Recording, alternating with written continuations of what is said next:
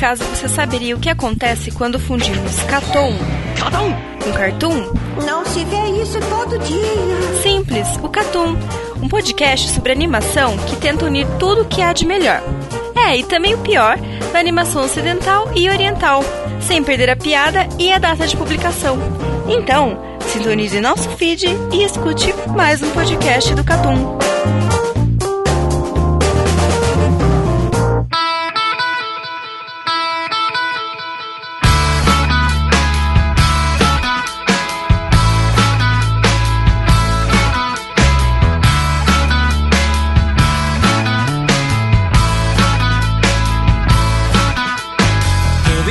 Sejam bem-vindos a mais um podcast do Catum.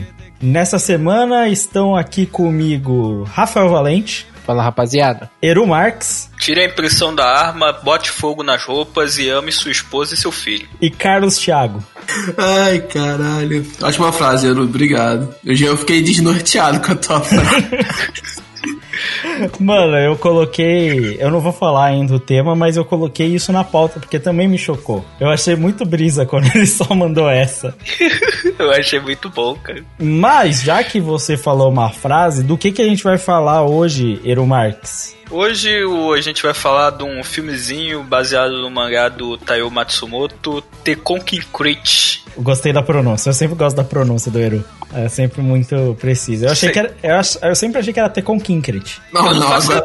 Não, mas, mas- mas você achou errado. tem um, Achei errado, um achei profissional aqui pra Tecon falar pra gente. Kinkret. Não é isso? É isso? É assim, Eru? Tekonkin Crate. Com concrete. Tecon Kinkret. Como é é? Croquete. Tecon Croquete? Croquete? Tecon Kinkret. Kratz? Tekonkin Tecon Concrete.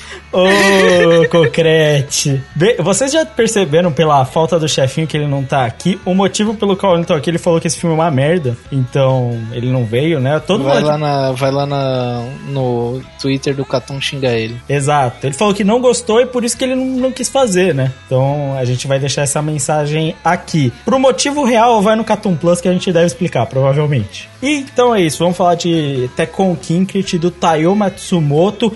Surpreendentemente, não é a primeira obra do Taiyo Matsumoto a ser comentada no Catum. Não sei se vocês sabem disso, é a segunda, porque falamos de Ping Pong. Pra quem não conhece, esse é o Catum 11? Aí, é, aí é foda. Aí você tá pedindo muito, sinto muito. Pior que eu acho que você está certo. Só um minuto. Isso Pra não é confirmação. comum acontecer. Cartoon Classic, Ping Pong de Animation, um dos nossos animes preferidos. E estamos aqui para comentar mais uma obra desse cara que, único, eu tenho certeza que ele é. É 11 mesmo. Boa. Não, eu ia falar que não tem como discordar de você, já que todas as pessoas são únicas, né? Ah, Olha só, isso foi até que bonito, Valente. é verdade. Agora me beija.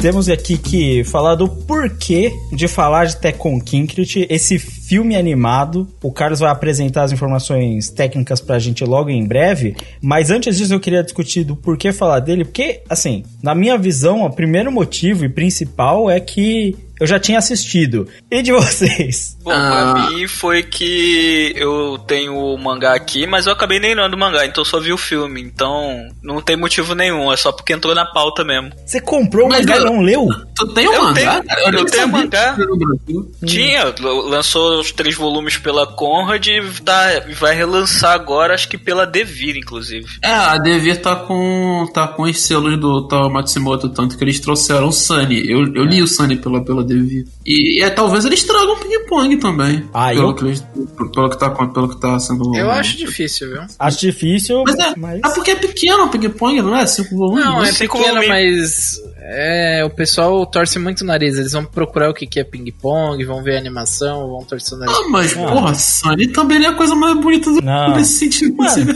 Mas levando em consideração, se Tekken Kinkert fez um sucesso, X, eu não sei quanto, se bateu a meta, certo? E o Sunny também, eu vi muita gente elogiando o Sunny. Sim. a gente também não sabe qual é o, o parâmetro da Devir, né? Talvez um pequeno sucesso já seja o suficiente para eles, né? É isso. Porque a Devir, a Devir no, no Brasil ela é menor do que Panini, essas coisas assim, mas fora do país ela é muito grande. É, vamos Não, ver. Fora que o objetivo não é ser tipo shonen de porrada, as vendas de shonen de porrada, né? O público de nicho, tá? O Matsumoto. Ah, não é, não é ser Haikyuu com JBC agora que eles estão tentando. Sim. Mas, a- apesar disso, não vamos falar do mangá aqui, vamos falar apenas do filme.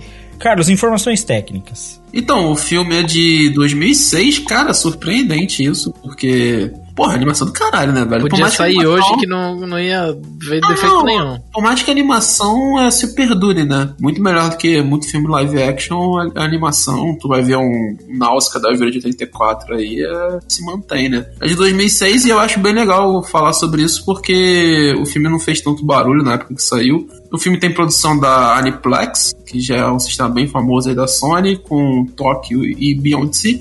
Licença da Sony. E quem fez é o estúdio 4 Graus, acredito que seja assim que podemos chamá-lo. Que é um estúdio bem famoso, né, de animação japonesa. Sim. Já fez Detroit Metal City, fez outras coisas bem. Steam Boy, que é o do. Qual o nome do diretor do, do Akira, Lucas? Katsuhiro Otomo. Isso também é dele, o Animatrix também eles fizeram, né? Então é, um, é um estúdio já bem famoso e também fizeram uma, a maravilhosa adaptação de Berserk, né?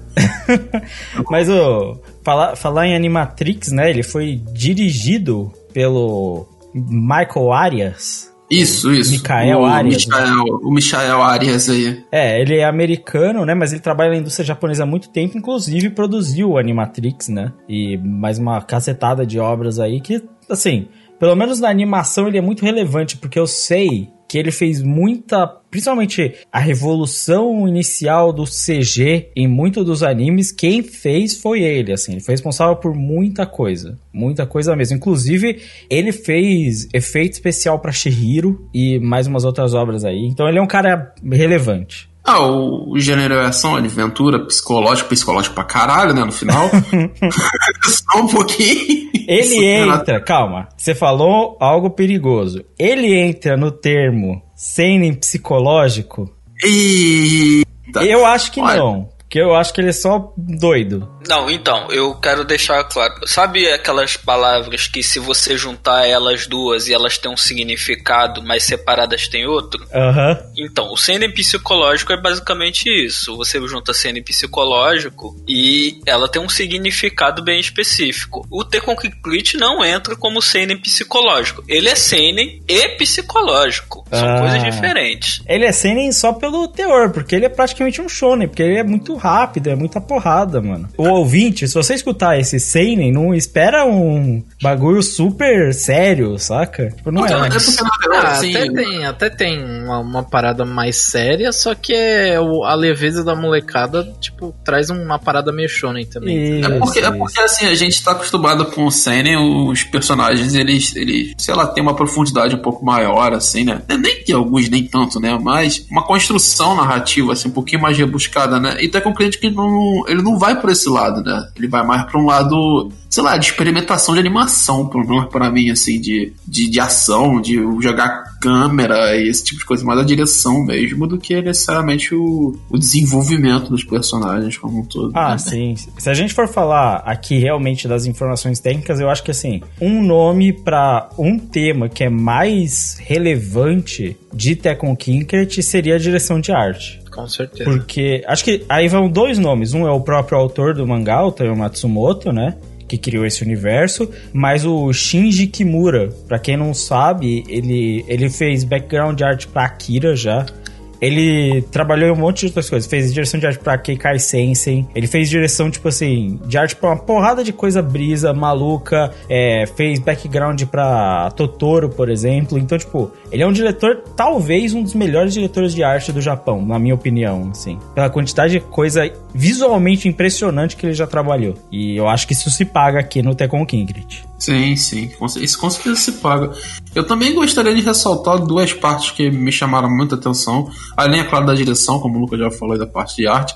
Eu gostei muito do, da parte de som, do departamento de som, como fizeram o trabalho, né? Tem muitos sound effects, assim. E principalmente na hora que vai ter a brisa total do final, né? É um trabalho de mixagem de som ali que eu achei bem, bem foda. E o trabalho de edição, né? Que é Mutsumi Takemiya também. Eu achei a edição. Cara, a edição pra casar com essa. Com essa liberdade que se teve, né? O diretor para fazer as construções, a cinematografia do jeito que ele escolheu tem que saber mexer bem e o cara mandou muito bem nessa construção. Eu não sei como dizer isso, porque não é necessariamente coligado, mas esse é o. Second Kinked foi um dos pontapés principais para estúdios de animação e animadores que viriam depois fazer coisa bem diferente experimental, como o Asahi Cesaro, mano. Tipo, é óbvio que a gente falou de Ping Pong, que é do mesmo autor, mas que é feito pela Asahi Cesaro, né? E, tipo, eu acho que é um, um pontapé inicial. A partir de Tekken Kinkret, ou da época de Tekken Kinkret, o resto do, das, dos animadores japoneses notaram que dá para dar certo um tipo de animação diferente.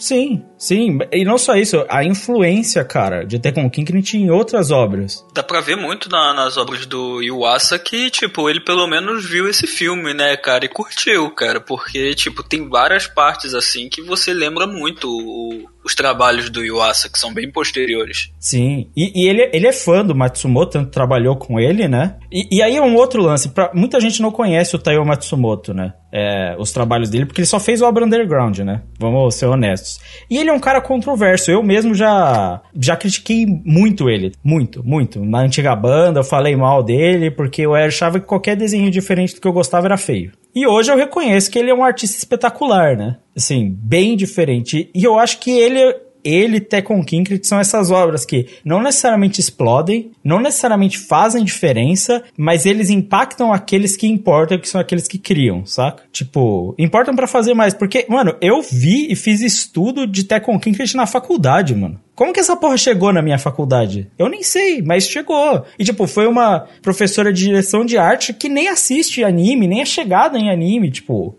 Mas ela gostava do Tekken Kinkrit. Mas... Não, mas eu, eu, eu acho que, tipo assim, Lucas, é, é uma percepção totalmente fora do mercado de animação, mas assim como por muito tempo, e até hoje o cinema japonês ele é muito respeitado no mundo, né? Se bebe muito de fonte, principalmente da década de ouro do cinema japonês. A animação, principalmente derivada ali do. É claro, com, com a Ghibli e tudo mais e tal, mas eu acredito até mais com o final dos anos 90, ali meio dos anos 90, com Akira, Ghost in the Shell, esse tipo assim colocou o Japão no mapa do mundo de animação de uma forma que, tipo assim, cara, a gente, a gente tem que estar tá de olho no que os caras estão fazendo, saca? Depois vem Satoshi Kon, depois vem essa galera.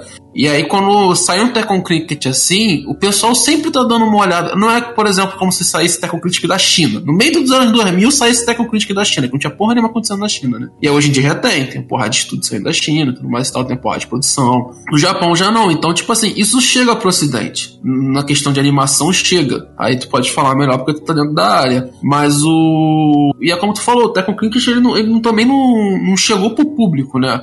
É diferente de um filme como, por exemplo, que a gente comentou já, que foi o Your Name, que chegou fortemente pro público, e hoje são o, os filmes do Shinkai e até o próprio filme do Rossoda, que chegam razoavelmente pro público, né? Até com Cricket, cara, é um filme de quem caça, né, velho? De, de quem tá, tá querendo acompanhar a indústria nesse sentido. Você vê em obras, tipo assim, recentes a influência do Tekken Kinkrit, e o Tekken Kinkrit bebeu, assim como o Teru Matsumoto, de outros artistas. Eu acho que não dá para falar da influência de um cara e da ilustração, como o Katsuya Terada, o Kim Jong-ji, o Moebius. É muita influência e eles estão se retroalimentando, saca? O Eizouken é isso. O Eizouken bebe de todas essas fontes ao mesmo tempo. Eu não tenho como dizer, mano. O cenário de Eizouken pra mim é um Tekken Kinkrit, tá ligado? Eu ia, eu ia hum. falar isso, mano. E eu ainda vou um pouco mais além. O cenário de o cenário de Isoken, apesar de, tipo, a gente elogiar muito ele, mas eu não sentia o mesmo sentimento que eu tenho pelo cenário de Tenko Kinkret. Tipo, Sim. o cenário de Isoken, ele me dava uma sensação de, tipo, porra, eu quero estar tá nesse lugar, parece da hora pra caralho, tipo, é um lugar que eu gostaria de visitar, sabe? Uhum.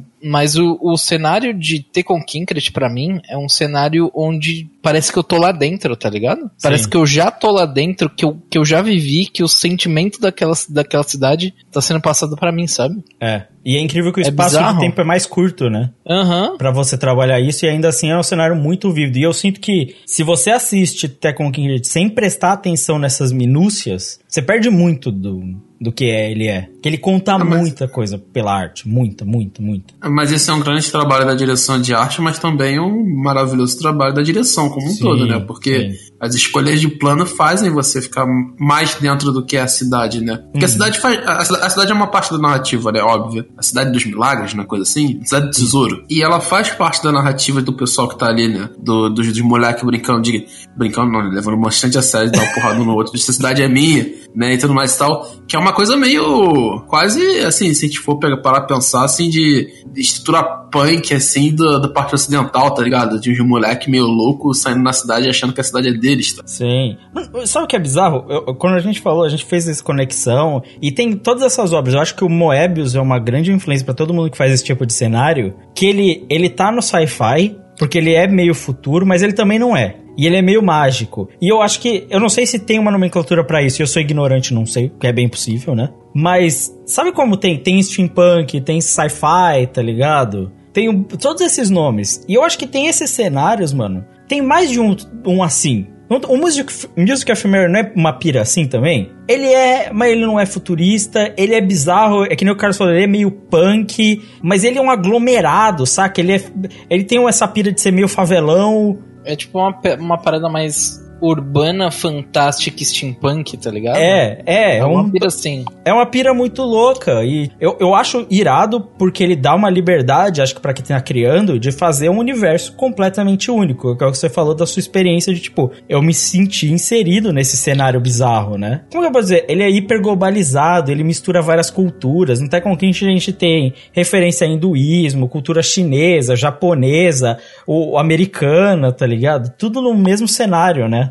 Ele tem até uma pegada meio, sei lá, americana, com, Sim. sei lá, muitos parques de diversões pra todo lado, tá ligado? É, é. E- E ca- tem, tem umas cenas deles, tipo, descendo umas escadas íngreme pra caralho, que é um, sei lá, um ângulo de câmera que eles escolheram que é, sei lá, eu acho genial. Parece que os caras estão dentro de um buraco. é. Os caras moram numa cidade que é um buraco. É, é, mas isso aí vem da câmera, né, que a gente falou, tipo, É. o, o Carlos tava tentando pra direção aí desde o começo e eu concordo que ela é surpreendente, porque a animação, pra quem vê a animação, ela tem uma liberdade que eu acho que ela é, inclusive, subutilizada por muitos diretores, principalmente no anime no geral, você tem a liberdade de usar a câmera que você quiser quando você quiser. É muito caro fazer isso na vida real, o Carlos sabe bem. Lente é caro pra cacete, velho. Mesmo que você já tenha uma boa câmera, lente é caro. Não é assim, ah, vou, vou filmar em 35, agora vou filmar em 50 e vou filmar. Tipo, não é assim que você faz, tá ligado? A maioria dos diretores filma numa milimetragem só, né? Ah, não, isso varia. Varia do budget que tu vai ter pro teu, teu, teu filme, tá ligado? Bem simples assim. Mas assim, é, só pra complementar o que tu tá falando, é, por exemplo, se tu for pegar um. Tem, um, tem uns takes, por exemplo, em Tekken Cricket, que é um take por cima dos personagens, assim. Acho que esse da escada é assim, tá ligado? Que por cima. Uhum. E aí ele faz, tipo, um puta plano que você tem todo o plano de horizonte pra baixo, tá ligado? E, e os moleques tão, já estão no alto. Então, tipo assim, se tu fosse fazer isso na vida real, tu teria que botar um cameraman no local mais alto do que o posicionado do ator. E aí definir o tipo de lente. E muito provavelmente, tipo assim, pô, o moleque tava em cima de um prédio. Então teria que subir o moleque. O cara não guindaste, tá ligado? Então já começa essas problemáticas. Sim, mas tem muita coisa legal que eu lembro, até na época da, da faculdade, que dá pra fazer um estudo de câmera muito irado, que, tipo assim, ele não convém que, tipo, o cenário ele é super claustrofóbico porque ele é lotado de coisa, né? Lotado de informação. E às vezes você tem que sair da caixa pra você conseguir narrar a sua história e dar uma dinâmica. E eu sinto que na direção de Tekken Kinkret, ele tenta achar dinâmica só pela câmera os moleques estão correndo, então, tipo, esse é o truque Orson Welles, eu chamo. Eu não sei se tem um outro nome pra isso. Tem, na real, e eu esqueci. Que em vez de. Você tem vários jeitos de fazer um, um, close ou fazer a câmera se aproximar. Você pode simplesmente chegar perto, você pode só dar zoom. E tem a outra opção, que é ir para longe e dar zoom. Que você cria uma distorção diferente, você dá uma, uma outra planificação para a câmera. E ele faz muito esse tipo de truque. Usar essas câmeras que você pode fazer na animação, porque ele usa muita câmera 3D. Para quem não percebeu, quase todos os veículos são em 3D, né? E, tipo, dá pra ver que eles usaram, tipo assim, câmera 3D para fazer muito do que eles quiseram ali. E é esse tipo de coisa, essas deformações, tá ligado? Na câmera, na lente, tipo, que dão uma dinâmica, velho. Tem, tem um plano deles em cima do prédio, né? Que ele estica a perspectiva lá no fundo do prédio, saca? Só pra dar foco, o moleque tá em primeiro plano e o branco atrás dele, eles estão, tipo, no, no beiral do prédio. Ele repete essa câmera umas três vezes, mano. É, tipo, muito mais difícil na vida real e eles abusam disso. Não, não é nem só isso, né, Lucas? É que, tipo assim, é, na, na animação, você mete uma. Nem, nem uma fisheye, mas tu bota uma grande angular, tá ligado? Uma, sei lá, 17mm, 14mm. E tu enfia um horizonte distorcido assim e tal, dependendo da estética da construção do teu mundo, porra, tá foda, tá ligado? Tipo, e tem um cliente que faz isso, ele abusa dessa estética assim pra distorcer, ele usa plano holandês o tempo inteiro. Então ele consegue fazer essa construção. Se tu faz isso na vida real, tá ligado? Tu pega, distorce o horizonte pra caralho, velho. Ou você tem que ter uma desculpa muito boa esteticamente, ou só vai sair feio mesmo, velho. Não tem o que fazer. Sim. Então, a animação tem essa liberdade que muitas das vezes muitos diretores não, não, não se utilizam dela e que Interconcrítica tá cheio, saca? Sim. Tá cheio de experimentação desse jeito. Não, eu, eu lembro, tem uma cena que ela é maravilhosa, que, tipo, é logo no começo, que eles estão tá tendo uma perseguição, eles estão perseguindo os moleque, e, tipo, ele simplesmente enfia a câmera no meio da rua, entre os carros, algo que seria completamente impossível de fazer na vida real, né, porque você seria atropelado, o cameraman, né, mas, tipo, cara, e eles fazem muito disso, tipo, assim os carros se aproximando e a câmera atravessa um carro e vai pro lado e se mexe, tipo assim, um gimbal completamente impossível de existir com gravidade, tá ligado? Eu acho irado, eles fazem muita simulação de handcam, né? Câmera de mão, tipo, mexe Sim. a câmera. E eu, eu logo no começo eu falei, caralho, mano, não é, esse filme tem um feeling diferente. Ele tem um filme de que é engraçado porque a animação, o estilo dos personagens é tão bizarro, né? Mas ele me parece mais natural, tá ligado? Essa é a impressão que eu tenho, de que tipo a câmera muitas vezes ela é uma câmera natural para muita cena, tá ligado? É porque, na real, tipo, quando você leva isso pra uma estruturação de cinema normal, né? O, o, o ato de câmera na mão, a tremida e tudo mais e tal, quando não é exagerado e quando faz parte da estética, ele dá vida ao filme. Sim. É muito mais interessante porque, tipo assim, a gente tem até pela estrutura como a TV funciona, uma, uma visão de, tipo assim, de a câmera muito estática já soar um pouco falsa. Então, quando você joga esse, essa prospecção de, tipo, câmera na mão, se mexendo, acompanhando os personagens e tal, muitos usam documentário, por exemplo, te dá a sensação de, tipo assim, o que você tá vivendo ali, o que o Valente falou, pô, eu vivi aquilo. A, a câmera na mão te dá isso, e aí ele, ele abusa disso, ele abusa disso, ele, ele abusa do, do first person, né? De a câmera rodar como se fosse um, um jogo por dentro da cidade, né? Então, ele, como ele abusa dessa, dessas perspectivas, ele também te coloca cada vez mais imerso dentro do, do, da vida desses dois moleques ali dentro, né? Tanto que, por exemplo, ele, ele, ele faz planos, cara, como tu falou, claustrofóbicos pra cara dentro do carro, né? Aquele, aquele uhum. carro que eles dividem pra dormir. Então, ele, ele enfia uma câmera ali e você, e você acha que o carro é gigantesco, mas na verdade o carro é um ovo, porque ele bota uma grande angular gigante, o carro tá grandão e depois ele sai do carro e te mostra um plano lá de fora, o carro tá pequenininho, tá ligado? Sim. É bem foda. É, os cenários aí, mano. Cara, eu não sei qual a resolução que eles fizeram nessa porra, porque muitos deles devem ter sido tradicional, a maioria deles, eu imagino, né?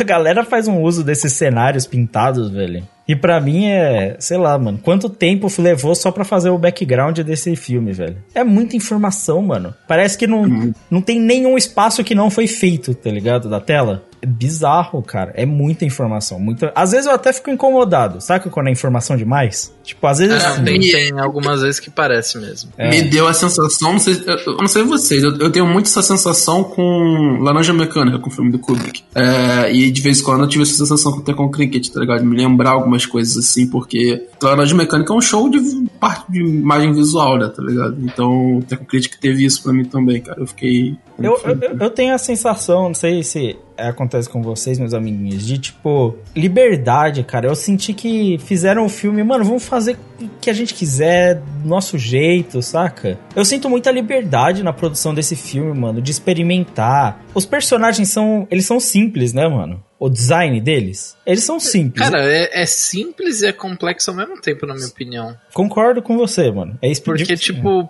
tem alguns em específico, por exemplo, o, o velho que, que tem um futuro curto, que, mano, a cara dele é tipo quadradona, né, no estilo no estilo Tekken Kinkret, mas ela passa tanto detalhe só pelo tipo pelo olho. Sim. Que é bizarro, mano. O que você tá representando é tipo a ideia de simplificar, né, mano? O cara simplifica para falar mais, né? Quando você diminui tanto, né, o design dos personagens e se resume ele ao essencial, né, é onde você consegue contar mais, mano. Pelo menos é o que eu sinto. A gente se perde um pouco no, principalmente personagem de anime moderno, né? É tipo é tudo muito muita coisa, mano. Muito E não e só muita coisa como muito igual, né? É, tem isso. E eu, tem uma coisa que, que os personagens de Tekken Kinkrit não são iguais. Todo, todos eles são únicos, tá ligado? Todos eles são diferentes um do outro. E você consegue lembrar deles só de olhar, tá ligado? Eu acho bem irado isso. E é, e é o design, o famoso design ping-pong, Eizoken, que a galera vai reclamar que é feio, né? Vai reclamar que é feio. Mas é, é, é, eu falar, é, expressivo, né, velho? É expressivo, expressivo pra caralho. Eu acho que Tekken Kinkret a galera nem reclamaria tanto, viu? Falar a verdade. Mas é porque ó, talvez a história seja tão pirada que a galera não se prende nisso. Mas aí é. também toma. Aí comparando um pouco com os trabalhos de, de adaptação do, dos mangás do. do ah, acho que. Taiyo Matsumoto. Taiyo Matsumoto. Matsumoto. O trabalho de direção de arte, como o Lucas falou, em Tekken Cricket, ele é tão rico que ele foge disso. Eu concordo com o Valente. Enquanto você tem uma coisa que, que é o pessoal da, da Science Sauro e o e o Asa tem, que é o trabalho em Flash, que deixa ainda mais estranho ainda, tá ligado? Uhum. E aí, e aí a estética ainda. O, o Yasa ainda, pra mim, ele pesa ainda mais na estética, o que talvez ainda faça o pessoal já sentir uma estranheza pelo, pelo design do que são os personagens. E aí tem a, a estranheza da forma como o Iwasa trabalha seu próprio estilo de animação, tá ligado? Sim. Eu acho que pesa muito mais a mão nesse sentido. Eu concordo com o Valente na, na parte de, ah não, tem competindo, passa. É, é. E é um filme, a galera nem conhece, tem esse, esse plus ter essa ajuda. Mas, cara, eu fico interessado, velho. Eu fico interessado em ver essa, essa aspira visual. Porque, até com que, se a história fosse uma merda, eu enxergar isso. Eu não acho a história uma merda, já adiantando o ouvinte. Mas, se, mesmo se a história fosse uma merda, eu acho interessante. Porque ele não é igual, mano. Ele não é igual o que eu vejo na minha TV. E ele puxa algumas barreiras, né? Tipo, é, o máximo que ia acontecer era, tipo, você ia se, se deleitar com o tanto de coisa bonita que tem no bagulho, mas talvez dormir um pouco por causa que ia estar tá chata a história. Talvez, talvez. Mas é difícil tá chato com um cenário desse, mano. É, então, aí que tá. Eu posso ficar. Não, se, você parar, se você colocasse no mudo e ficasse prestando atenção no background, já ia valer a pena não só o cenário, mas também, pô, como é que você vai dormir com o cara dando um, um pedaço de cano na cabeça do outro também, mano? Então, mas Tem essa, essa é a parte, essa é a parte interessante da história, tá ligado? Sim. Quem compra essa ideia de fazer cenário bonito de te fazer dormir é a Makoto Shinkai com 5 centímetros por segundo. É, se fosse o, aquele aquele o homem que anda, acho que é esse. O homem que caminha, não é isso? O homem que caminha. É. Se fosse o homem que caminha, onde o cara, tipo, literalmente tá caminhando por lugares com um background bonito desse, mano, tava show. Tava show. Mano, eu parei um frame aqui, quando os Yakuza estão fazendo uma emboscada, tem um grafite na parede de um tubarão estraçalhando uns peixes. Outro frame do Yakuza tem um tanuki de fundo com um chapéu. E eu não. Mano. Tanuki não, com é. O, é. Um bagulho que dá pra gente tirar aqui é que esse, esse filme ele é um wallpaper generator, né? Ele é, ele é. Porque você para, você para num plano abertão dele e em, em algum frame qualquer tira print, mano, virou wallpaper, já era. Mano, tem um, um canal do YouTube bem irado, eu recomendo, não tem, nem sei nem se posta mais, mas postava, não, mas não muito, que chama Every Frame a Painting. É, todo frame é uma pintura. Que ele fazia análise de filmes e tal, mas tipo, bem da, parte estética e tudo mais. Esse filme, para mim, é a definição disso para mim. Todo frame é uma pintura, velho. Todo frame. Eu acabei de parar num frame que é um chão de banheiro com ralo. Mó bonito. Um chão, um ralo. O ralo de banheiro sujo. Lindo. Lindo, mano. Não, tem um que é que é uma, é, sei lá, se é uma escola, uma biblioteca, ou sei lá que porra que é, que é numa esquina e o bagulho é bonitaço, velho, bonitaço. Tudo, mano. É foda. Assim, é- a diferença, né, é que, é, já que a gente comentou do Shinkai, é que Tekken Quint, ele, ele tem esse ar de ser sujo, né, velho? Sim. Enquanto o bagulho do Shinkai é onde você quer morar, né, velho? A Sim. Tóquio do Shinkai, você quer morar naquela Tóquio. Sei.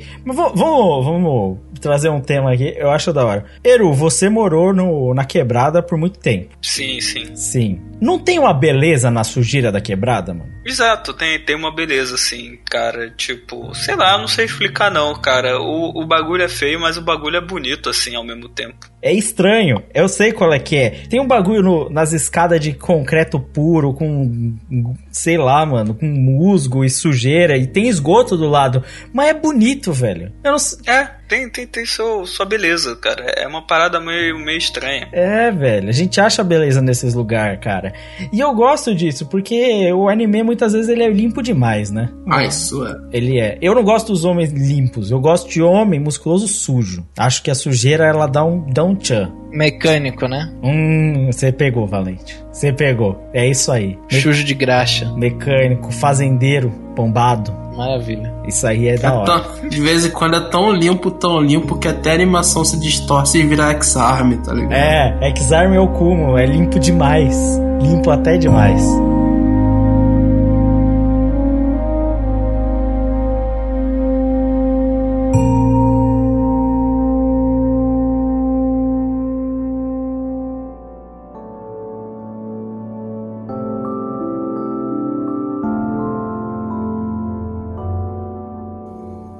De papel é maior que moeda. Nove vem depois do oito. E a primavera vem depois do inverno. Não é, Black? Não é isso?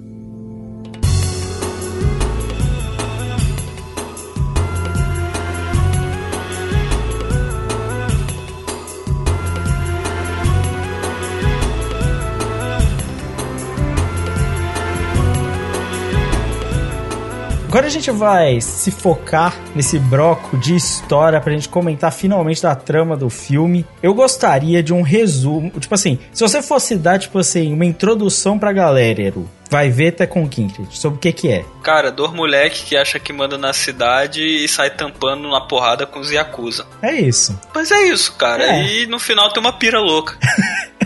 Mano, o, o pior é que essa é a premissa mesmo, é dois moleque maluco que sai tampando na porrada e tem uma pira louca. E dá até pra adicionar um. Se você assistir com entorpecentes, fica muito melhor. Fica, fica. Eu não sei se não dá um bagulho também, né? Talvez. É. Eu acho que o final deve dar um desespero, mano. É. Deve estar um desespero fudido, mano. Você tem que tomar Mas aí- cuidado. O, o detalhe, assim, né, velho, que a gente tá falando dos moleques tampando na porrada, e acontecer assim, é que, cara, tipo, os moleques tampando na porrada até com uns, uns bonecão de, Mano, é uns avatares. de parte egípcia, egípcio não, é hindu, né, velho? Tipo, acho que são aquela merda, cara.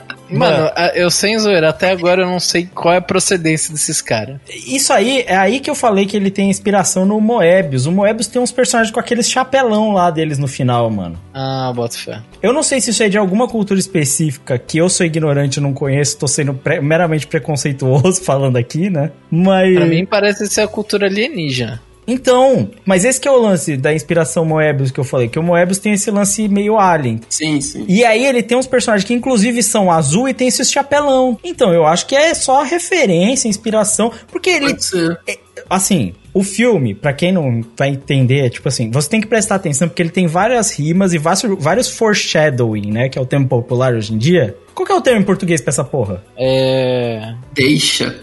deixa, é uma deixa.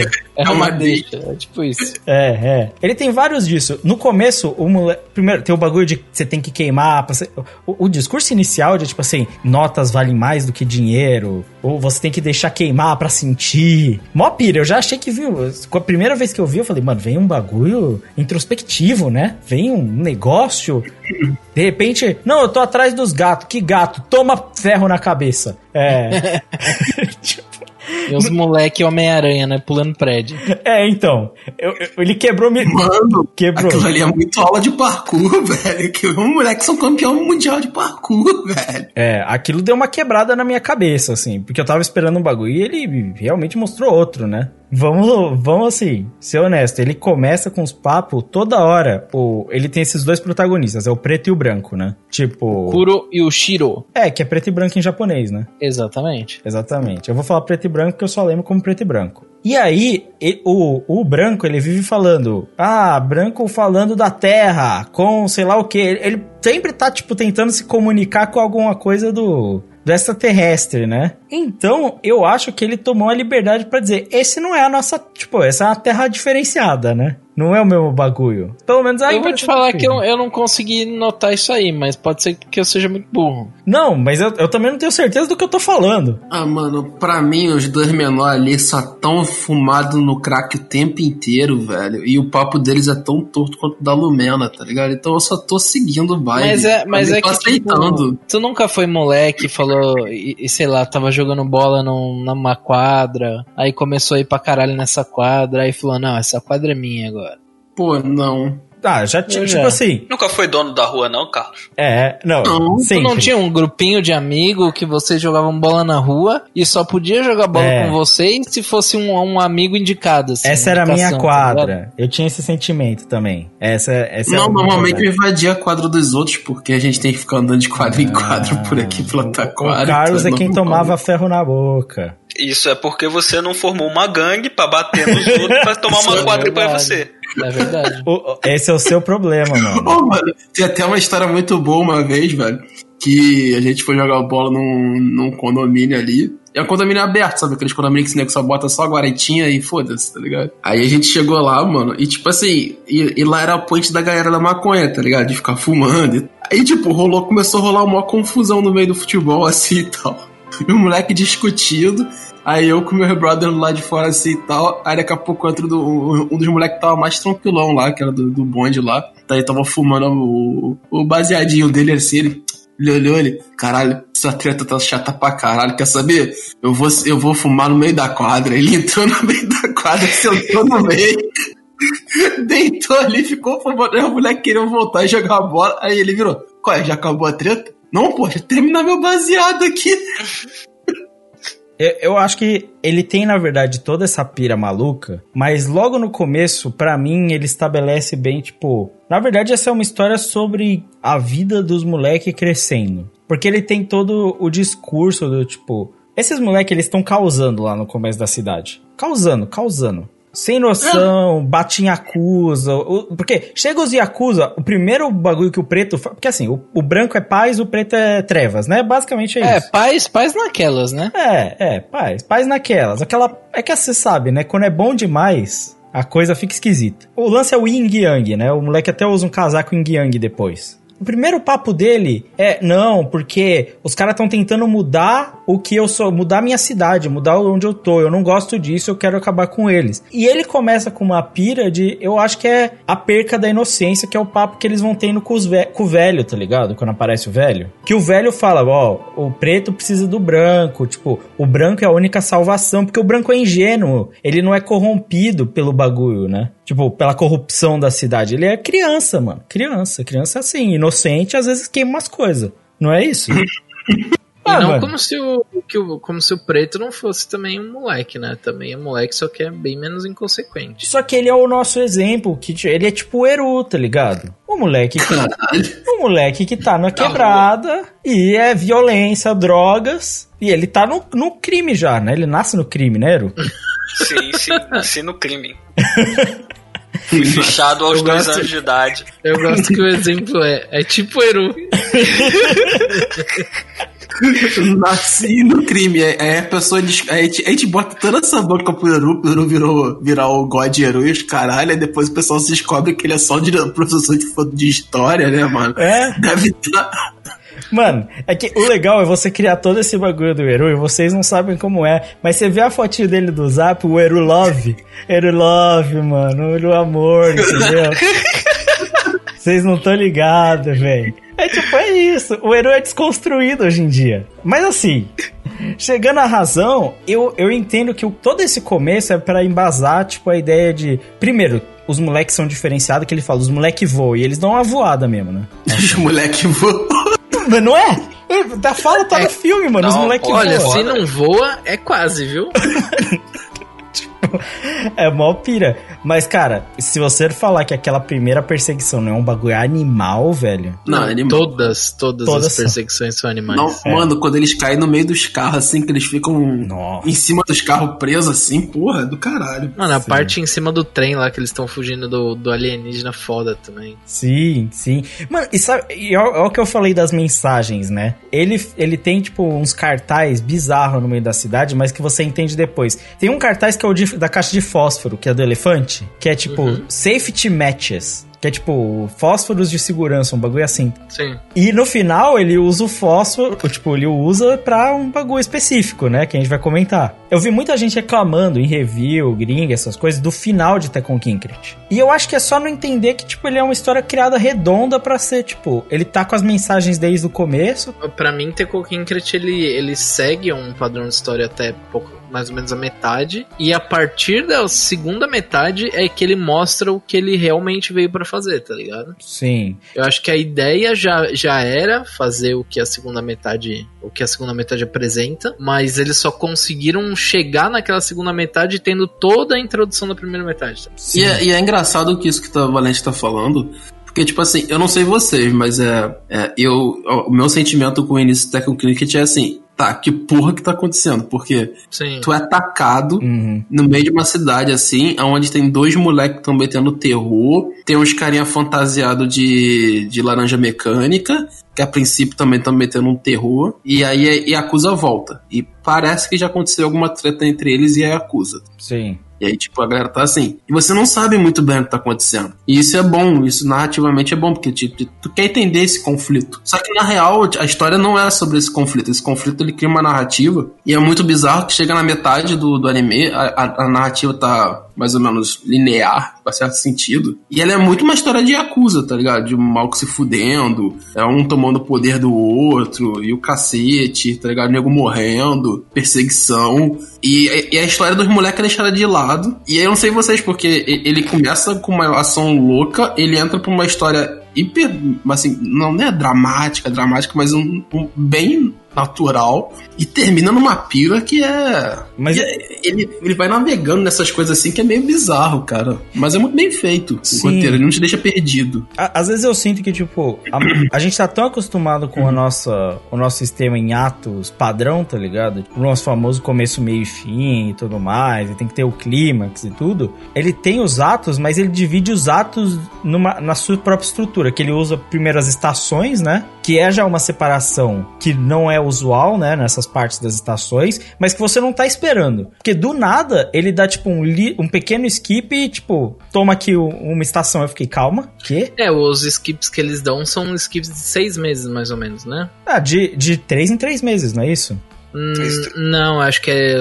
Eu não lembro exatamente, mas acho que é só inverno e verão que eles usam. Não, Não, não, não, eles tem usam e o outono. outono e primavera também. Tem, tem os quatro meses, mano. Tem as quatro É. estações, quer dizer. Ele começa no verão, aí dá a volta e termina no. A última cena é verão também. É, porque isso linka, isso é bizarro, né? Ele linka com o discurso inicial do branco, quando eles estão no carrinho deles, que você vê onde eles moram, que eles são órfãos abandonados e tal. Que ele fala assim: ah, ele fala todas as estações, né? Tipo, ah, tem o verão, outono, primavera, tem o inverno e tal. Mas eu gosto, tipo assim, não sei porquê, eu gosto da chuva, né? E ele tem essa. Ele linka com esse bagulho da chuva. Que é o. Ele dando a deixa pro que vai acontecer depois quando chover, né? Mas, tipo, ele fala das estações logo no começo. E se você não pega, você, parece um diálogo aleatório. O maluco fala, tipo assim, ah, o cheiro das estações. No meio do nada, você fala, ah, papo de moleque louco, né? É, esse moleque já é louco, já tá pulando prédio aí à toa. É, mano, não deve ter nada a ver, né, mano? Mas, tipo, Tem. E, tipo, tem a ver com todos os atos do filme separado pelas estações. E eu sinto que até o clímax dele é um pouco diferente, porque ele não tem bem um clímax definido e pau. Tipo, é, tipo, chega no final, uma luta e, tipo, pira, pira, pira, pira, final. Acabou. Eu não, eu não considero meio que um clímax, eu considero mais uma. É, é por causa que, tipo, é difícil de falar se é uma construção ou se é uma apresentação de, de uma parada, Aham. porque toda, toda a maluquice que rola no final, ela é tipo um bagulho que a gente não esperava, sabe? Sim. E é, mas eu não sinto também que seja um clímax onde, tipo, porra, queria que isso acontecesse, sabe? Na real, né, Valente, parece mais até um posterior, tá ligado? É, Tipo, parece, parece, parece. Porque parece que, tipo assim, é- ele é dividido no, no pr- o primeiro ato em si, assim, é o, o, que, é, o que aconteceria antes, falando muito por alto. O que aconteceria antes é o passado e presente dos moleques. Aí o meio é o presente da cidade, tá ligado? Que é a coisa do Yakuza, do outro maluco lá fazendo especulação imobiliária, os caralho. E você tem o, o- o posterior, tá ligado? O prólogo, que seria o, tipo assim, o que aconteceu com esses moleques, tá ligado? E aí, e aí a pira vem, tipo assim, de os moleques tentando se entender, deles se achar e como é que é essa loucura toda, tá ligado? Sim. Eu, pelo menos eu, eu peguei nessa vibe, mas, tipo, pode fiquem aberto também. Sim. Pra mim, a história, conforme ela foi se construindo, ela foi muito mais sobre o tema que envolve os moleques do que achar uma narrativa coerente, tipo, de, diferente, saca? Numa, numa padrão estrutural. Não, porque logo no começo a gente falou de toda a pira. Os moleques treta com as Yakuza, e isso é importante porque ele meio que estabelece que o rato, que é o Yakuza velho lá, ele é meio que o cara que, na verdade, é mais importante ali na cidade, né? Só que aí os moleque, o preto principalmente, ele tem essa sede de sangue, ele vai acabar fodendo lá com, com o Kimura, né? E eu usei um termo bem agressivo porque ele ah, deu uma brincada com a cara dele, né? É um pouco agressivo mesmo.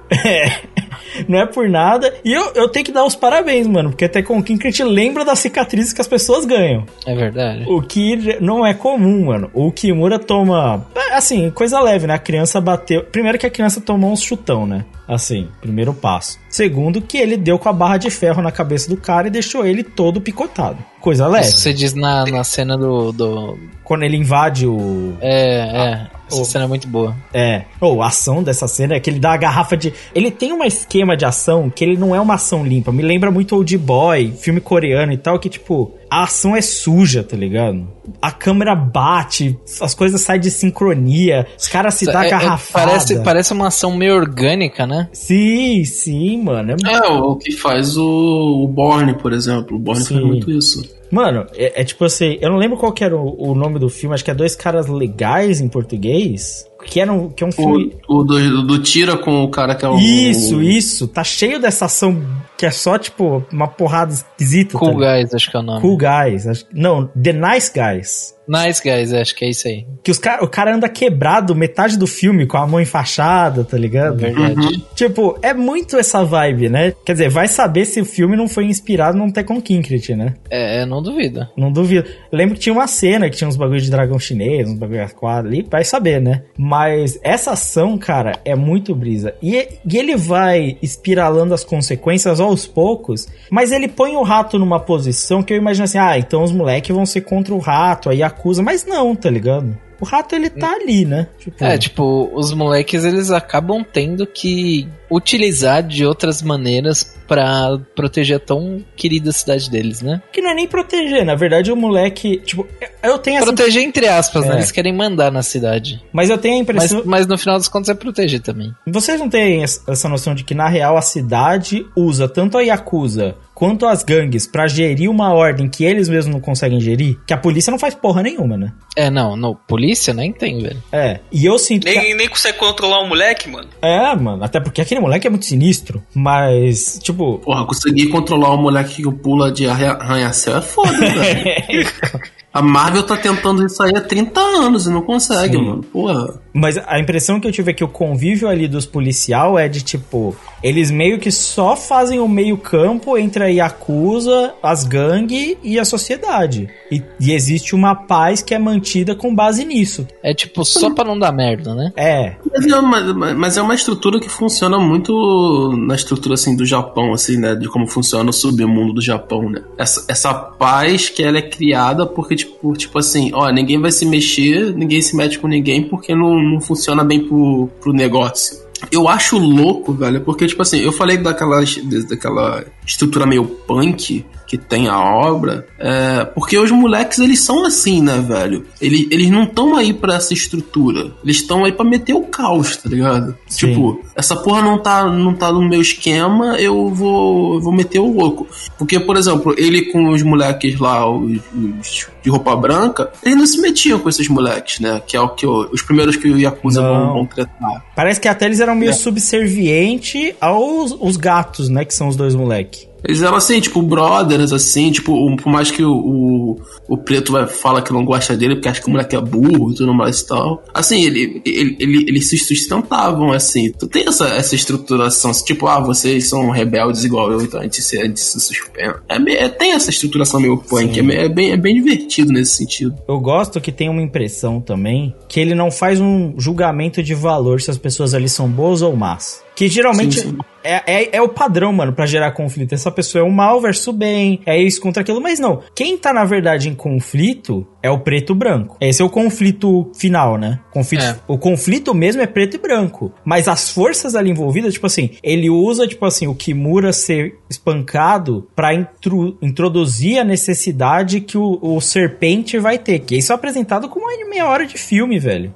Sim. Que, é os, que esse sim é o que move o plot da história pra frente. Ele atrapalha tantos. Inclusive a apresentação dele tem um plano de sequência dele entrando no, no prédio. Ah, é, elevador. entrando pelo corredor, né? Puta que o pariu, velho. Foda, foda. Que cena absurda. E, e, hora, e ele que ele tava num cenário absurdo antes, que era um bar cheio de olho. Porra, Muito, aquele é muito foda. muito. Toda essa sequência da apresentação do serpente é absurda, assim. E, e vamos levar, prestar atenção, todo mundo. Não sei se todo mundo sacou. Mas o mapa da cidade, a cidade é o formato do olho, né, mano? Sim, Sim, sim. sim, sim. Tem que prestar atenção. Tanto que no final o, o branco desenha o olho assim, igualzinho a cidade, né? É, Não exato. só isso também, o preto ele, ele carrega, quando ele vira Sim. Dark Side, ele carrega um olho. junto com ele. Quando ele vira Darkseid. ele, quando ele Ele metamorfa. carrega ele- tipo um, um pingente de olho com ele. Quando tá ele ligado? incorpora, né? Igual no Tekken Go Fight. É, Sim, sim. Mas é brisa, porque aí o serpente. Na verdade, o serpente é, é o que o Carlos falou, é especulação imobiliária e ele quer fazer uns parques de diversão, né? É. É, Na real, na real, tipo assim, ele é o grande vilãozão, né? Ele, ele se, É. porta, se porta como o vilãozão. Porque até então, né, velho, é, é muito o que o Lucas falou, né? O, tu não tem o, o certo, tu tem o menor metendo o caos e o Yakuza querendo fazer o trabalho dele, né, velho? Não, e é brisa, porque ele fala assim: não, vamos acabar com esse, esses puteiros que não estão dando dinheiro, né? E o, o, o, o rato chega e fala assim: mano, não, porque o puteiro é importante pra essa cidade, tá ligado? é. E o papo dele é um papo de preservação. E dá pra entender, não sei se vocês sacaram, mas tipo, a esposa do Kimura era tipo uma stripper, né? Sim, Sim, sim, sim. Sim. No começo mostra, né? É. E aí você entende, não, é porque, tipo assim, essa, essa é uma cidade completamente fodida, mano. Tipo assim, pra maioria das pessoas, né? É o emprego não só pras minas, que é quando ele fala, tipo, ah, tem mais é, stripper do que gente assistindo, né? O E, cliente. É, e aí acusa meio que banca aquilo ali, né? E é uma necessidade pra meio que acalentar esses, esses caras perdidos. É, é distorcido, é perturbado. Se você pensar na sociedade, é um bagulho meio errado, mas não dá pra você fazer um julgamento de valor desse bagulho, entendeu? E eu, eu acho legal, cara, porque, tipo assim, ele, ele não faz esse julgamento, porque depois que acontece todo o problema com o Kimura lá e tudo mais e tal, ele começa a co- colocar esse, esse segundo lado do Kimura, tá ligado? Da, dele começar a ser pai, do negócio assim. E você não consegue, tipo, é, sentir raiva e tal, né? Ele faz esse contraponto, ele faz esse contraponto do próprio rato que ele quer tomar conta da cidade, né? Etc. Então, tu tem esses contrapontos assim. Foi o que eu falei, tipo, o Senhor Serpente e, o- e os seus habitantes de Moebius lá que fogem um pouco dessa, dessa perspectiva, mas o. Enquanto tá nessa construção só da Yakuza, dos problemas da Yakuza e dos dois moleques, é muito no pano do que acontece numa cidade normal. Eu acho que a maior parte da cadência da história tá nesses primeiros 40 minutos, porque depois disso tem as perseguição do cara azul e aí é loucura até o fim. É. É, é, isso é. Não, e é, é muito uma história de Yakuza até, até aparecer o Senhor Serpente. Sim. É o maluco lá tirando a orelha do outro moleque. Sim. É, essas coisas assim, tá ligado? Então, tipo assim, até aí, vé, pra mim é muito straightforward. Eu acho que, eu acho que a- a- o pessoal sente muito o final, porque mesmo com a chegada e as perseguições e tudo mais e tal, ela é uma história meio, é, assim, bem linear em certo ponto, tá ligado? Ela falsamente te vende a ideia que ela é uma história daquela cidade onde você tem dois moleques e eles têm problema com a Yakuza. E Sim. tem problemas com, com vilões, entendeu? Então, na verdade, o grande conflito é entre eles. Na verdade, a- a- o, como o Lucas falou, o conflito não é entre eles, é, é entre o preto e o branco. Sim, sim. Ele, ele coloca isso quando eles estão, tipo, na lavanderia lá, né? O velho fala, tipo assim, não, preto, mas você precisa do branco. E o branco precisa do preto. E ele fica nesse papo, né? Ele baseia a história nisso. O que eu sinto que talvez gere um incômodo em muita gente, é, eu acho dois fatores. Um, a galera talvez queira uma mastigação maior do que até com que a gente tem. Ele não tem intenção em mastigar a história. Ele tem muita informação, mas ele não mastiga ela. Apesar dela ser simples, que nem o Carlos disse, tipo, ela é simples. E tem histórias simples. E mu- histórias muito boas. A história do Choco lá, Chocolate, que é o cara que apanha e perde, os, tipo, o amigo dele, o Baunilha que perde as orelhas, né? Sim. Isso. E Ótimos, tipo- ótimos nomes também. Ótimo Ótimos nome. nomes pra essa gangue, cara. Chocolate e baunilha. É, eles são todos doces, né? O cara, eles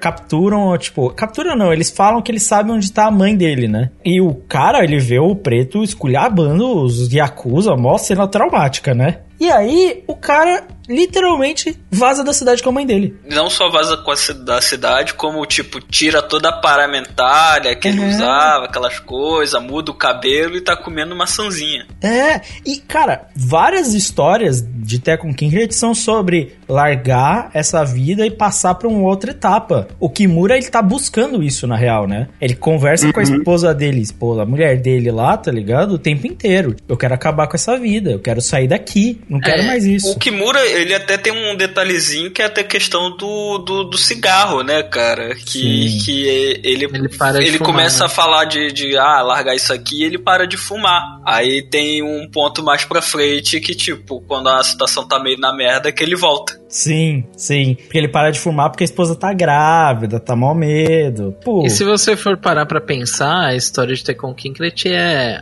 o amadurecimento dos, do- dos dois personagens, né? Para com a cidade, né? Para com o relacionamento que eles têm com a cidade, né, mano? Entendimento Começou, começou a mudar tudo e eles tiveram que mudar junto. E acabou que deu tudo nisso, deu tudo isso, né? Sim. E o Rato faz esse discurso da mudança, que ele fala: a cidade vai continuar crescendo, vai continuar mudando e continuar evoluindo. Esse é o discurso dele. Que é um cara, ele é um cara meio estranho. Esse talvez seja um dos motivos do Crive não gostar, né? Porque ele é de horóscopo, né? ele curte esse bagulho de signo. Ô, mano, mas é. Mas, é, cara, o, o bom roteiro de diálogo, e aí falando sério mesmo, a parte técnica, isso, é, é quando você consegue pegar os diálogos mais imbecis do mundo que, que, que existem na vida real, tá ligado? Tipo, o cara falando, você é de escorpião, né? tá ligado? E você dá sentido nisso na obra, Sim, saca? Quando sim. você consegue fazer isso, é porque a obra realmente é boa, tá ligado? É porque o roteiro é bom. E, cara, é cheio disso, como o Lucas falou, o cara virando pra você é de escorpião, né, mano? Você tem que relaxar mais, velho. Porra, tá vendo? É uma conversa que eu teria com outra pessoa qualquer, tá ligado? Que curte signo, Sim. tá ligado? Porra. Mas é- ele tem todo um lance de conectar diálogos do começo até o fim, que é os irmãos Penumbra que apanham pra eles no começo, eles falam, não, mas tem o Minotauro. E você só pensa, ah, é um cara de gangue, né? Tal do Minotauro, pá, vai vir o Minotauro. E é como se estivesse falando de gangue. Ele vai ligar lá no final, o Minotauro não tem nada a ver com o que a gente tava pensando. Tipo, e ele fica fazendo esses lances. Não, porque não sai agora. E, e o rato faz isso o tempo inteiro. Não sai agora que o dia não tá bom pra você que é de Vênus. Não, não tá um dia legal, não tá, não tá positivo. Mas é- é- deve ser muito da hora. Tinha que ter outros personagens, tinha que ter outros Yakuza que acreditam em signo, mano. Tipo, tu vai entrar numa guerra com Yakuza, tu olha, puxa o horóscopo. Ih, irmão, hoje não vai dar não, cancela a guerra. Tá ligado?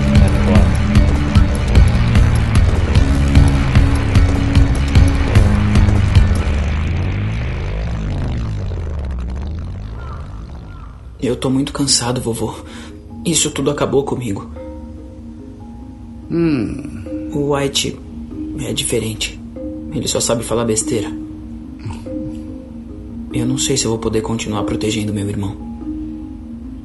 Eu já disse isso. Você não pode proteger o garoto.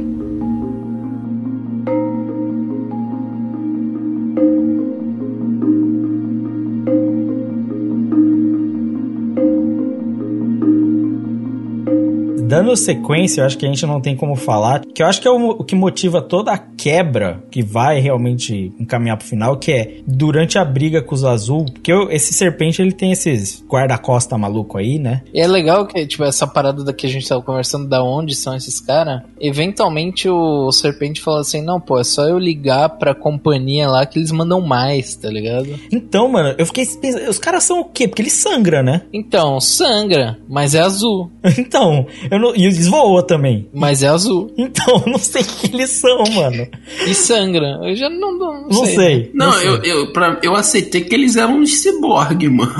Eu tava É. nem aí. Também não Cyborg sei. não sangra, mano, já viu? Então, e, e tem um É bagulho louco. Vocês já pararam pra pensar na rima visual que ele sempre faz com o sangue? Que toda poça de sangue faz uma bandeira do Japão? Nunca parei pra ver isso. Sério, eu não perei pra pensar. Toda poça de sangue acaba em um círculo perfeito como se fosse a bandeira do Japão. Toda. É, isso aí eu vi no. Eu só vi, reparei uma vez, mas eu, caralho, que círculo bonitinho, né? Então, todas as poças de sangue do cara morto é esse círculo perfeito da bandeira do Porra, eu Japão. pensei que era só cópia do Layer mesmo, tá ligado? É só Não. preto, vai lá, porra, mano, vou ter que fazer outro sangue. Não, copia o Layer, vai.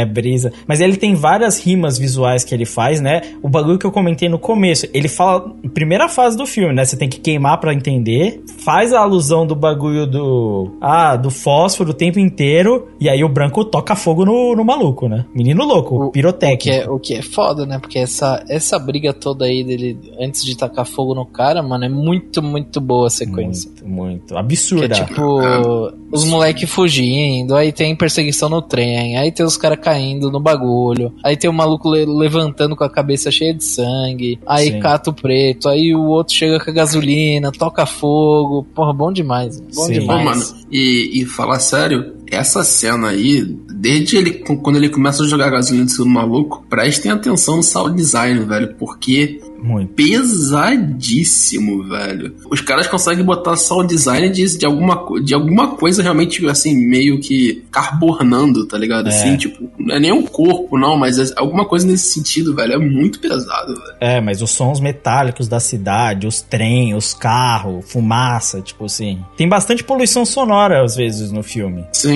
O que, o que é um medo de muito produtor de colocar poluição sonora demais e estragar o filme. É. Ele não conseguiu ouvir a fala, né? É. É, porque, assim, é, é um equilíbrio delicado, mas, tipo assim, quem consegue fazer bem, você tem uma vida aí. Tipo, tem gênero musical todo que se baseia nisso. O foda é que isso gera uma separação, porque é depois dessa queima que o, o branco fica no parquinho, né?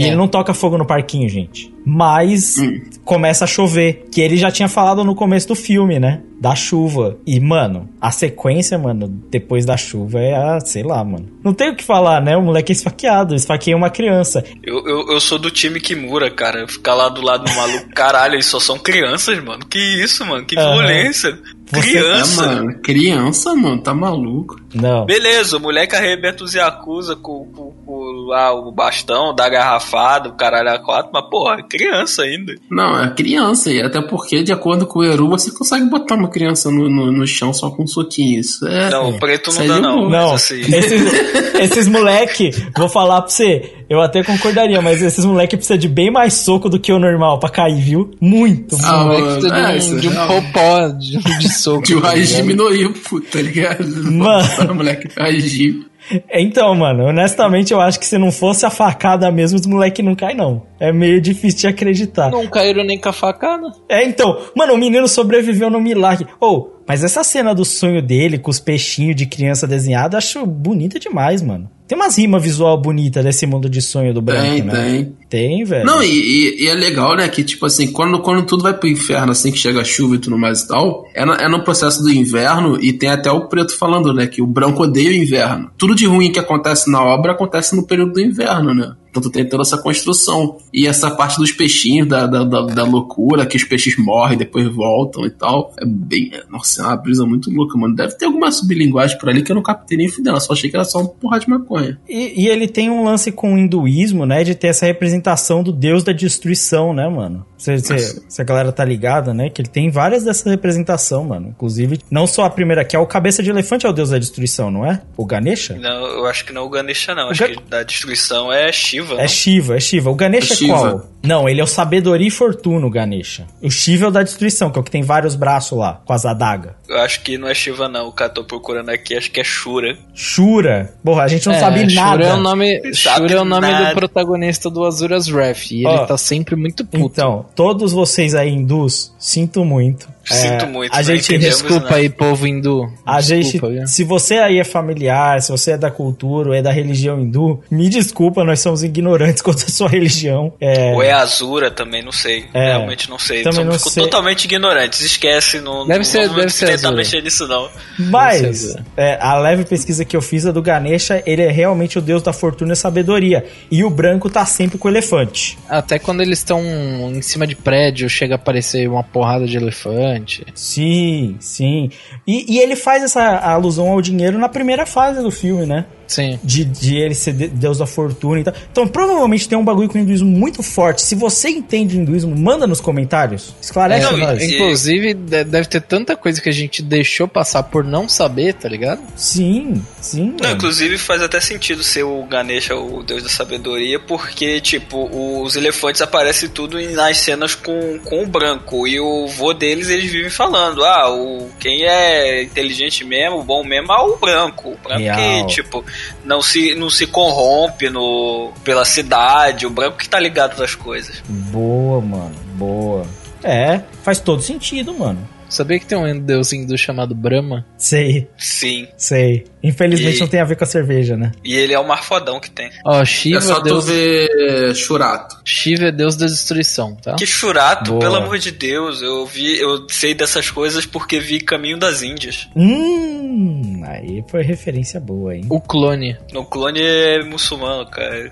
Marrocos. Mas o fato de que o branco sobrevive, primeiro, milagre pra caralho. Mas é o que vai fazer os dois se separar, né, mano? E é meio que uma separação estranha, né? Porque Sim. eu não lembro quem que tinha falado pro, pro preto que é, o, preto tinha ido conversar com o velho lá. Aham. E o o velho falou, pô, você não consegue proteger ele o tempo inteiro, pô, não assim não dá, vai dar merda uma hora. Aí o preto só fala, mano, é isso, mano, então é isso, não quero mais saber de branco, carreira solo agora, agora eu vou matar gente na rua sozinho. Mano, Caralho, como isso pegou, mano? Mano, eu concordo com você, Valente. Eu achei essa separação foi rápido. Talvez porque a gente é tão acostumado a esse drama ser estendido em qualquer história É. que ele ser resolvido de maneira simples, mas o preto só foi burro, que ele não A entendeu o maneira simples velho. entre aspas, né? O preto ele fez a, ele fez a separação sem querer fazer a separação, tá ligado? Sim, mas é no lance do que o velho falou. Você não consegue proteger o branco pra sempre, então deixa ele com a polícia. Não sei o que, que a polícia fez ali, que, tipo, só tem o branco, só ele naquele quartinho e só protege ele, tá ligado? Num prédio É. de sei lá o que, tá ligado? Ai, irmão, Parece- é bem do, do, do Japão, compadre. Tem uma Não, tipo, pessoa. parecia ser um prédio da polícia, porque parecia que os caras, tipo, tava Sim. trampando, aí saía do trampo, passava no quarto do branco, falava, ô, salve aí, como é que tá, pá, não sei o que, e ia embora, tá ligado? Foda-se. E o moleque fica desenhando o dia inteiro. é assim parar. que você pegou tendinite, né, Lucas? Foi, foi, vai dar ruim no pulso do branco. Já tô Certeza. adiantando aí que o pulso do branco vai estar tá fudido. Naquela mesinha escolar ainda é horroroso, horroroso. É assim que eu peguei minha tendinite real, gente. Mesa baixa pra você ficar desenhando, se você aí quer ser desenhista, não faz. Não faz isso. Mesa alta, inclinada, boa altura, conforto, faz alongamento, senão você vai fuder seu pulso. Caralho, mano. Basicamente, se você começar a desenhar, faça pilates. Deve ajudar. Yoga, cara. Yoga. Yoga. Fazer yoga. Yoga é bom, né? Que é gelado. De cisne, né?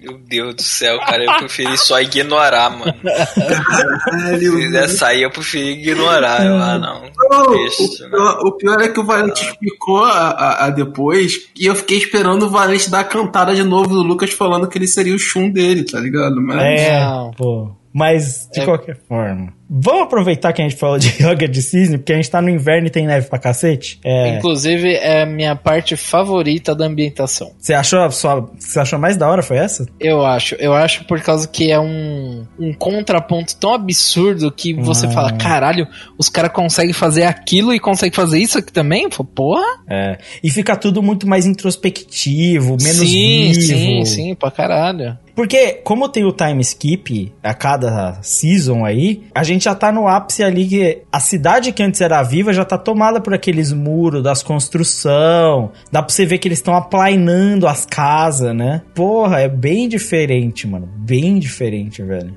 E eu não sei que alusão é isso, mas é tipo, que ele ficou maluco, ele ficou. Menino ficou doido. Doido demais. Então, é, é por causa que, é, que nem a gente tava falando do Yin Yang, né? O branco e o preto. A partir do momento em que o preto se afastou do branco, ele perdeu meio que o, o centro dele, tá ligado? O que segurava ele. Sim. Ele perdeu o bagulho do Yin Yang mesmo. Exatamente. Aí Yin Yang equilíbrio, perdeu um dos dois, já era equilíbrio, né? Foi pro caralho. Sim, sim. A narrativa eu acho da hora, porque é, é a quebra de expectativa, mano. Eu, você fica esperando que vai ser a trama, na verdade, deles contra o serpente, deles dominando a cidade. Mas não, mano. O bagulho da cidade tem a ver com os Yakuza e todo o resto é o preto e o branco, velho. É só isso. Os Yakuza se resolvem entre eles, né? Tipo, o preto e branco não tem nada a ver. Nada a ver. Inclusive, uma cena muito boa quando o serpente dá adeus, né? Mano, vou chegar nisso aí, porque antes disso tem a morte do rato, né, mano? A morte do rato é uma ah, cena é, excelente. A morte do rato é foda. A morte dele é muito foda. Mano, primeiro que começa com os papo louco dele falando: hoje, o dia do meu signo, tô saindo fora. Já começa no papo louco dele e eu achei que era só uma pira, que ele ia fazer alguma coisa, mano. Mas não, velho, é o Kimura, velho. O Kimura tem os discursinhos dele, né? Vai andando. Não, tipo, mano, quando- pra mim tem,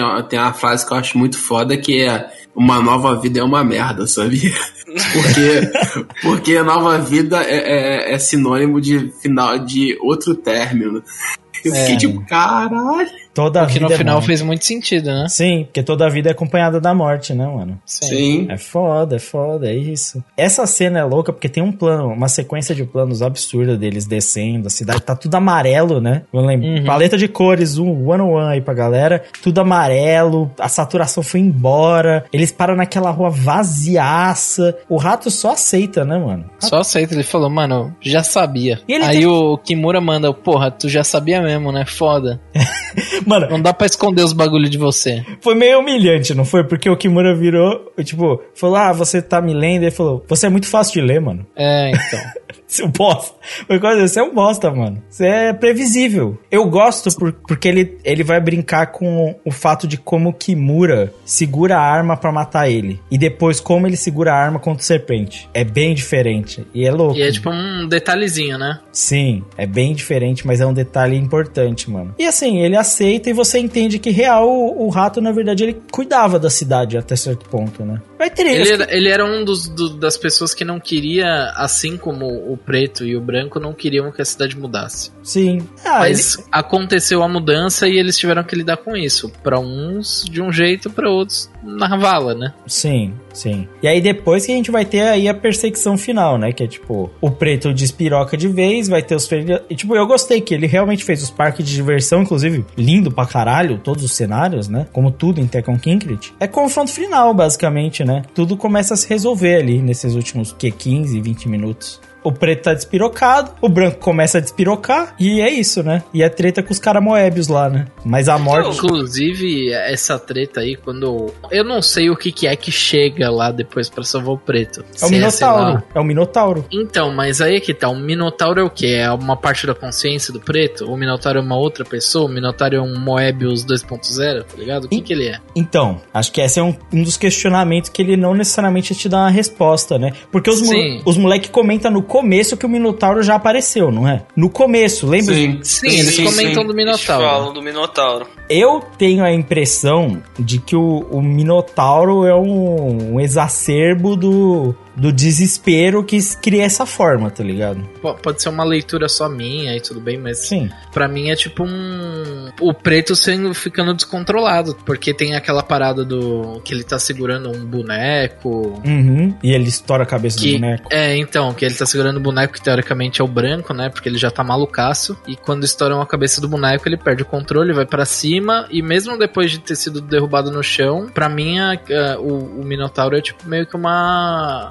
Uma forma viva da, da loucura dele, sabe? Sim. Do, do descontrole dele. Faz sentido o que tu tá falando. Tipo, P- Pelo menos é o jeito que eu vi, né? aham. Bom, eu acho que vai ficar aberto pra interpretação de quem assistir, saca? Sim. de, de como vai ver isso. É, é semelhante o que eu penso do que você tá fazendo. Eu, não- eu só não tenho certeza, fiquei uma dúvida mesmo de se existe uma distinção, se ele é ele e o preto ou se tipo aquilo ali é só a cabeça do preto. E é Sim, ele sim. fazendo os bagulho. Tipo, eu não sei dizer pra você. Eu não sei dar essa resposta necessariamente. Existe um, um link que dá pra fazer que é: comentam várias vezes que o preto ele tem uma sede de sangue e que ele é estritamente violento e absurdo. E ele não parece isso, com exceção de quando ele invade os Yakuza. E eu imagino que o comentário do Minotauro seja: o preto fora de controle sem o branco, ele é isso, tá ligado? Pode ser. Eu tava esperando muito, inclusive toda essa sequência de briga entre o Minotauro e os, e os Moab maluco, eu tava muito esperando que. Não tem aquele momento em que o Minotauro, tipo, finca a lança no, em um dos caras no Aham. chão e ele tira a lança? Sim. Pra mim, na minha cabeça tava 100% certo que a hora que ele tirasse a lança, a lança ia estar na mão do, do, Do preto. preto. tá ligado? E o preto se dando conta de, que, do que, de tudo que aconteceu. Infelizmente não foi o que aconteceu, né? Mas, tipo, pra mim Não, tava, mas tipo, o- seguindo muito pra isso, sabe? O que o Valente falou de ser o preto possuído e tudo mais e tal faz muito sentido com a conversa que o preto tem com, com o rato, né, velho? Faz. Que o preto, ele se, o preto tá jogado lá assim, e o rato vira e até brinca com ele, ó, estão falando aí que você tá possuído. Então faz esse sentido, né, velho? Sim. E faz sentido, assim, faz sentido ele estar possuído nesse lance por causa do do negócio do- da ferida na mão, né? Também. Sim, sim. Porque o Minotauro tem a marca da ferida na mão e ele tá com a ferida na mão também, né? Sei e lá. não só isso, mano. É, é, é legal também falar do, sobre o ataque histérico que o branco tem durante todo esse momento, né?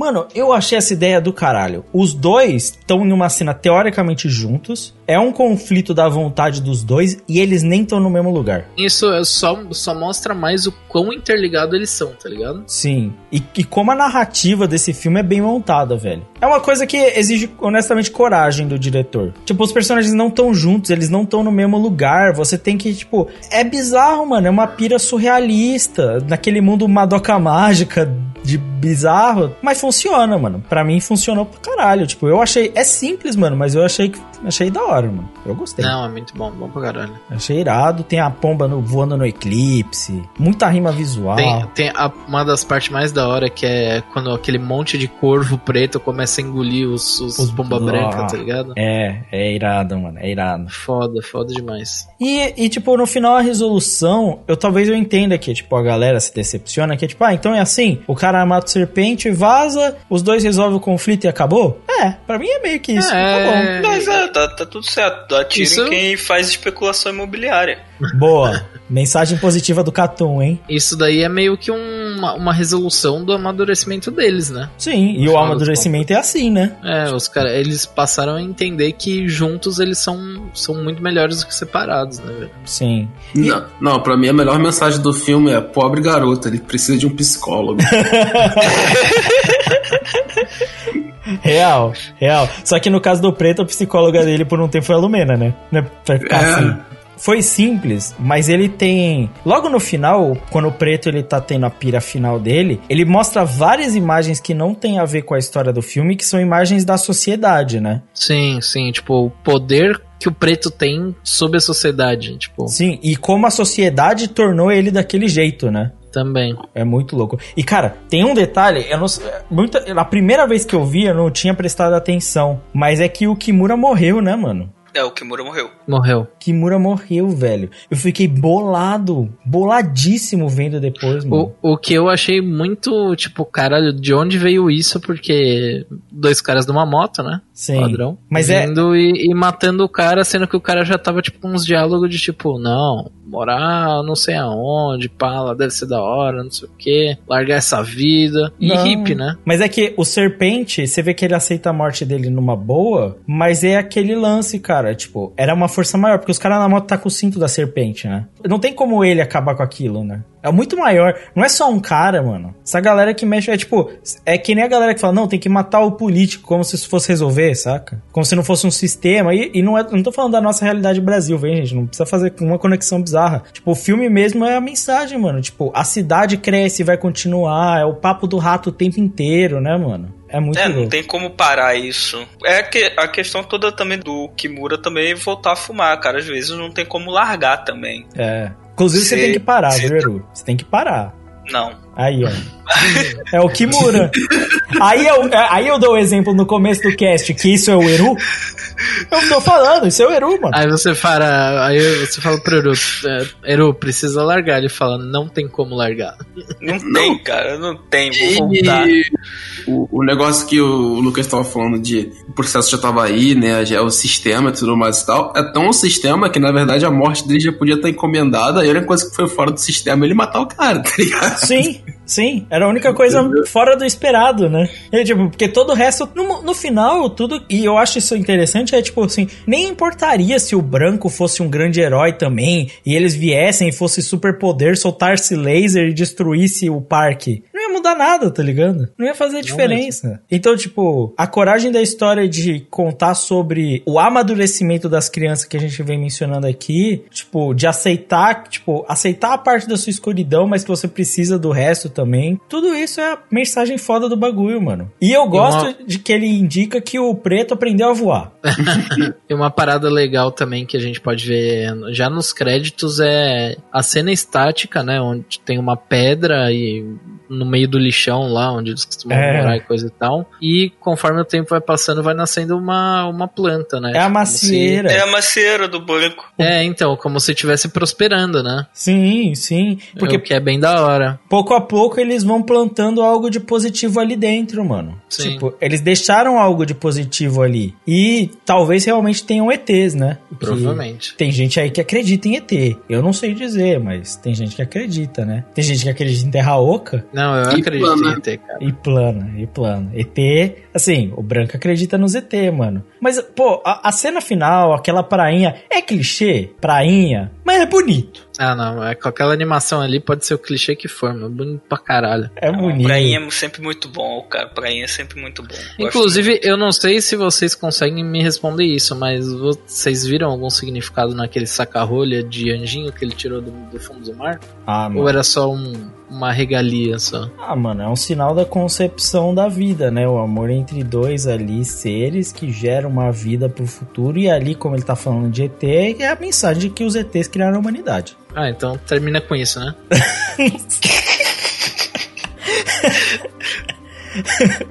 pra mim é justo. É, é, como é aquelas teorias doidas lá de, de, de sopa da vida, o caralho a quatro, é isso aí mesmo, cara. Alienígenas do passado. Alienígena, alienígena. No final, o Tagon King Aliens. diz sobre isso. A gente falou tudo isso só pra dizer que o filme é sobre ET. ET, ET existe, gente. ET existe. Fica, fica aí você, ouvinte, com essa mensagem.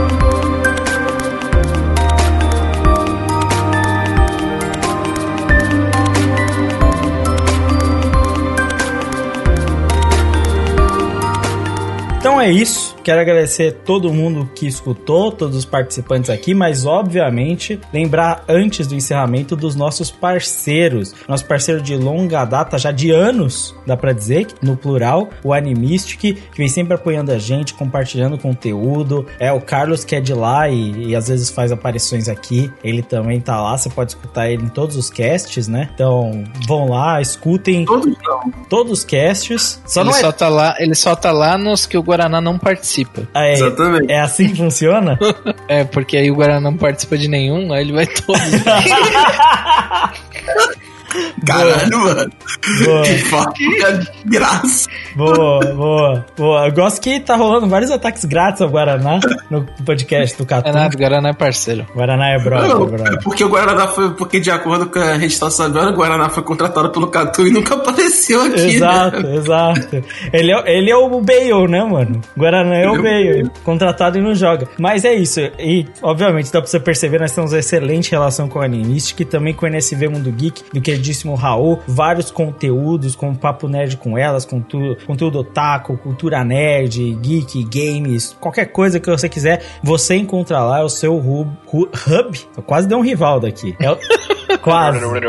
É, é, tem que tomar cuidado. É o seu hub de informações aí, pode acessar diariamente, vai ter conteúdo pra você. Também quero agradecer ao Analyst, o melhor conteúdo sobre Talk Shonen Jump, Shonen Magazine. Você quer saber o que tá rolando na revista, quem que tá vendendo bem, Jujutsu tá batendo recordes, vai lá, vai no Analyst, que é o conteúdo que vale muito a pena. Fora isso, obviamente, quero pedir que você siga-nos em suas redes sociais, Catum Podcast em qualquer rede social, pode pesquisar. O máximo que você vai encontrar além é uns bagulho de dança da Indonésia, que chama Catum. é tipo uns funk da Indonésia. É o movimento hype da, da Arábia. É. O Valente tá ligado aí.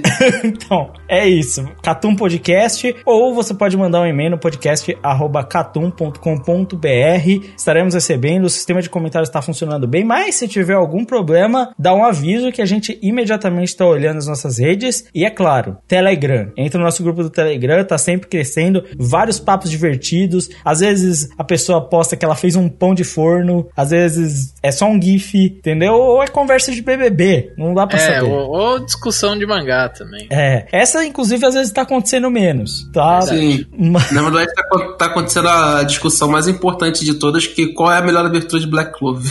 Recentemente é essa. Se você gosta desse tipo de coisa, vai lá no Telegram, tá super agitado. E é óbvio, as lives do podcast Catu na Twitch, com o nosso queridíssimo host, o Rafael Valente. Justo. Justo, justo. Acessa lá. Acessa lá. Esse é, esse é o nosso lema. Então é isso, galera. Muito obrigado. Deixa aí sua opinião sobre o que você achou sobre Tekken Kinkret. E se você não viu, se você vai querer assistir também, e se você não se importa de spoiler, porque você já escutou a história inteira. Mas é isso. Obrigado a todos e até a próxima. Falou. Valeu. Valeu. ET existe.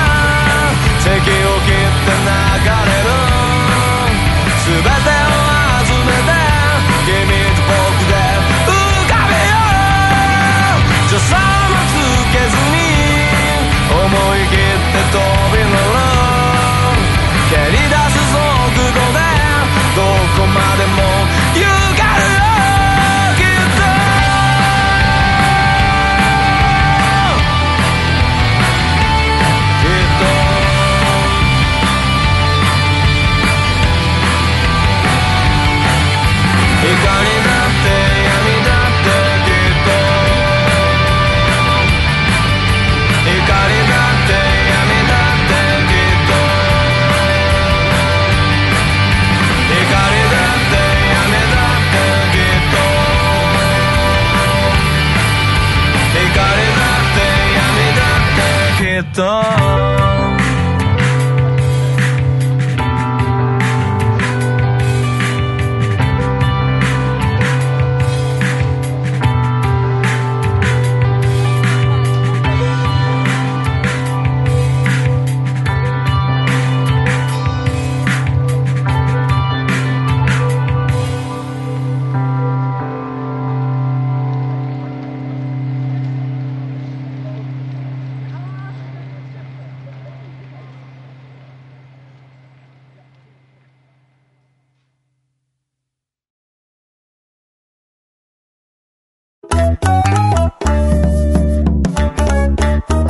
próximo episódio, É que assim, cara, quando ele saiu, muito dos comentários eram coisas do tipo: é o anime mais feio do mundo, Ah, mas- é, um, é um besterol desenfreado. É, Teve- sempre assim. Tinha muito desses comentários. Sempre. Mas sempre tem, mano. Teve até com o Eizouken, mano. E aí? É, Mas aí as pessoas estavam lembrar certas. que né? 2014 Ping Pong era o pior anime da história. Vamos É, lembrar disso tem aí. Esse continua sendo, pra muitas pessoas. pra muitas pessoas. A. Kunohana tá aí, hein? A Fizemos Kunohana- disputa forte, hein, cara. A Kunohana tá aí, mano.